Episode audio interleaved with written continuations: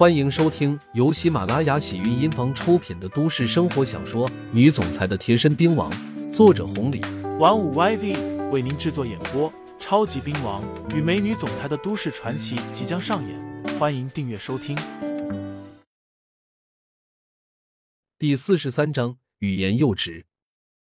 麻子肉痛，一百五十万就这么出去了。好在人家崔二姐不和他计较，破财消灾吧。另外，人家也下了逐客令，麻子再次客气了一番，带着小弟离开了。崔二姐将箱子卡上，拎在了手里。冲着刘牧阳看了一眼，两个人朝着银行走去。两人一离开，店里面瞬间炸开了锅。自责，我们选择来这边来对了，哪怕是当个保洁的也值了。看到没？麻子刚被收拾过，打的那么惨，都亲自送钱来了。这说明啥？以后这滨江极有可能就不是七爷的了，是咱们二姐的了。是啊，我的乖乖，一百五十万啊！麻子还真舍得，还真有钱啊！那不是舍得不舍得，那是没办法。谁让他们得罪了二姐和杨哥？就是。至于不远处的崔队长，心里又是一震。虽说他们都是见过世面的，见过大钱的，可也没见过来钱这么快的。把人家打了，还让人家亲自送钱过来，送来也就罢了，还多给。至于不远处的韩倩倩和几个小伙伴。眼圈微红，差点哭出来了。一想到之前在麻子那边受的委屈，现在终于跟对人了。崔二姐小心翼翼的抱着一百五十万，刘牧阳跟在后面说道：“二姐，你至于吗？一百五十万啊，要被抢了，我能哭死。”崔二姐说。刘牧阳笑道：“这有啥哭的？这反正又不是我们的钱。再说了。”我都跟着了，谁敢抢啊？说的也是。崔二姐虽然这么说，不过还是小心翼翼的。不过这也不怪崔二姐，谁让他们之前太穷了呢？到了银行，把钱存好，两个人回厂子。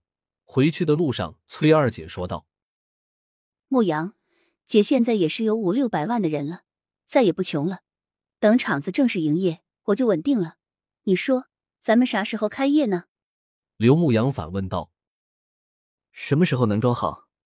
这快啊，再有个三五天就差不多了。”“嗯，再等等吧。”崔二姐一愣，没明白啥意思。刘牧阳说道：“你都起名念旧了，我还是想等到找到柱子、小薇他们在一块。也不知道他们现在怎么样了。这几年，他们一直没跟你联系，你也没消息吗？”“没。”他们就像是失踪了一样，我托人打听过，一直没打听到。嗯，那我回头找找吧。崔二姐点头。现在有钱了，厂子也有了，她真的希望小薇和柱子能回来，这帮兄弟再和当初一样在一块。不过一想到刘牧阳，哪有那么容易？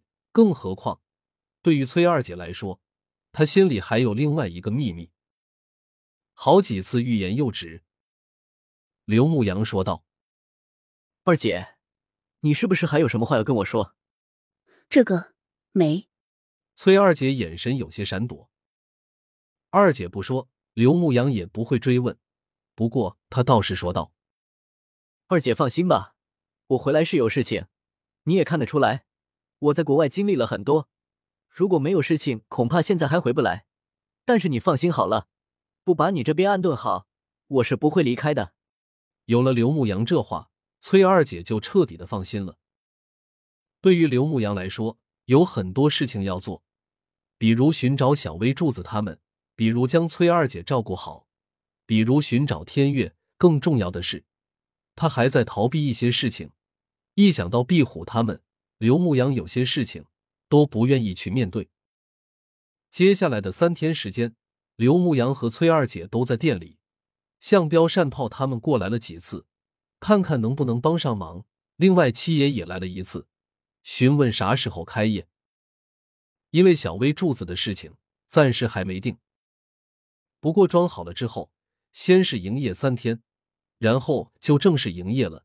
至于开业典礼，推迟一段时间就是。七爷似乎有什么事情，也没多说，不多做停留，跟着向彪、单炮他们一块走了。至于刘牧阳和崔二姐，则是打印了几百张传单，一一发下去之后，全场总动员，开始在大学城附近忙碌起来。经过小半个月的调整，几百万的花费，起名念旧的酒吧终于是营业了。